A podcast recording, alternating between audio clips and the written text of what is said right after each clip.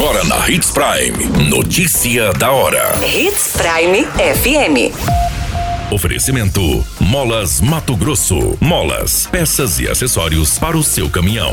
Notícia da hora.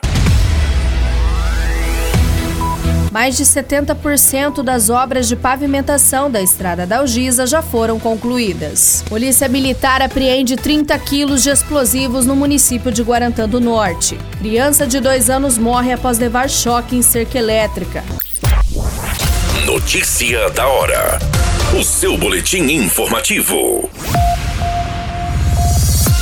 Pavimentação de aproximadamente 5 quilômetros da Estrada da Algisa, na região da comunidade Nossa Senhora da Aparecida, avançou e cerca de 70% das obras já foram concluídas. Os trabalhos foram lançados no dia 29 de agosto e desde então a empresa responsável seguiu em ritmo acelerado, seguindo o pedido do prefeito Roberto Dorner. Os serviços fazem parte do Sinop Mais Transformação. Além da Dalgisa que está recebendo os trabalhos a partir da rotatória sentido à escola, o executivo também lançou em conjunto a pavimentação da estrada Silvana. O investimento total nas duas é superior a 5 milhões, sendo 50% do município e 50% oriundos de convênios com o governo do estado, com prazo para conclusão de um ano. Na região estão instaladas inúmeras propriedades rurais, escola e um dos pontos turísticos mais visitados de Sinop.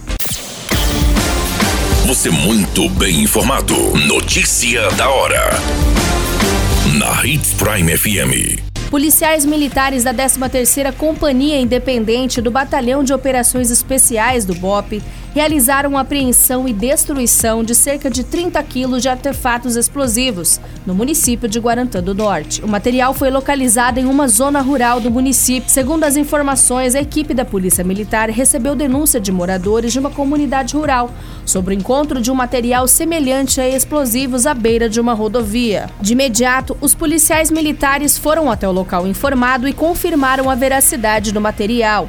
Em seguida, foi realizado contato com os policiais militares do BOP, que, por meio dos técnicos explosivistas do batalhão, repassaram orientações a respeito dos procedimentos de segurança a serem adotados para o recolhimento e isolamento do material. Diante da situação, a equipe do 13º realizou o registro de ocorrência relatando a apreensão do material.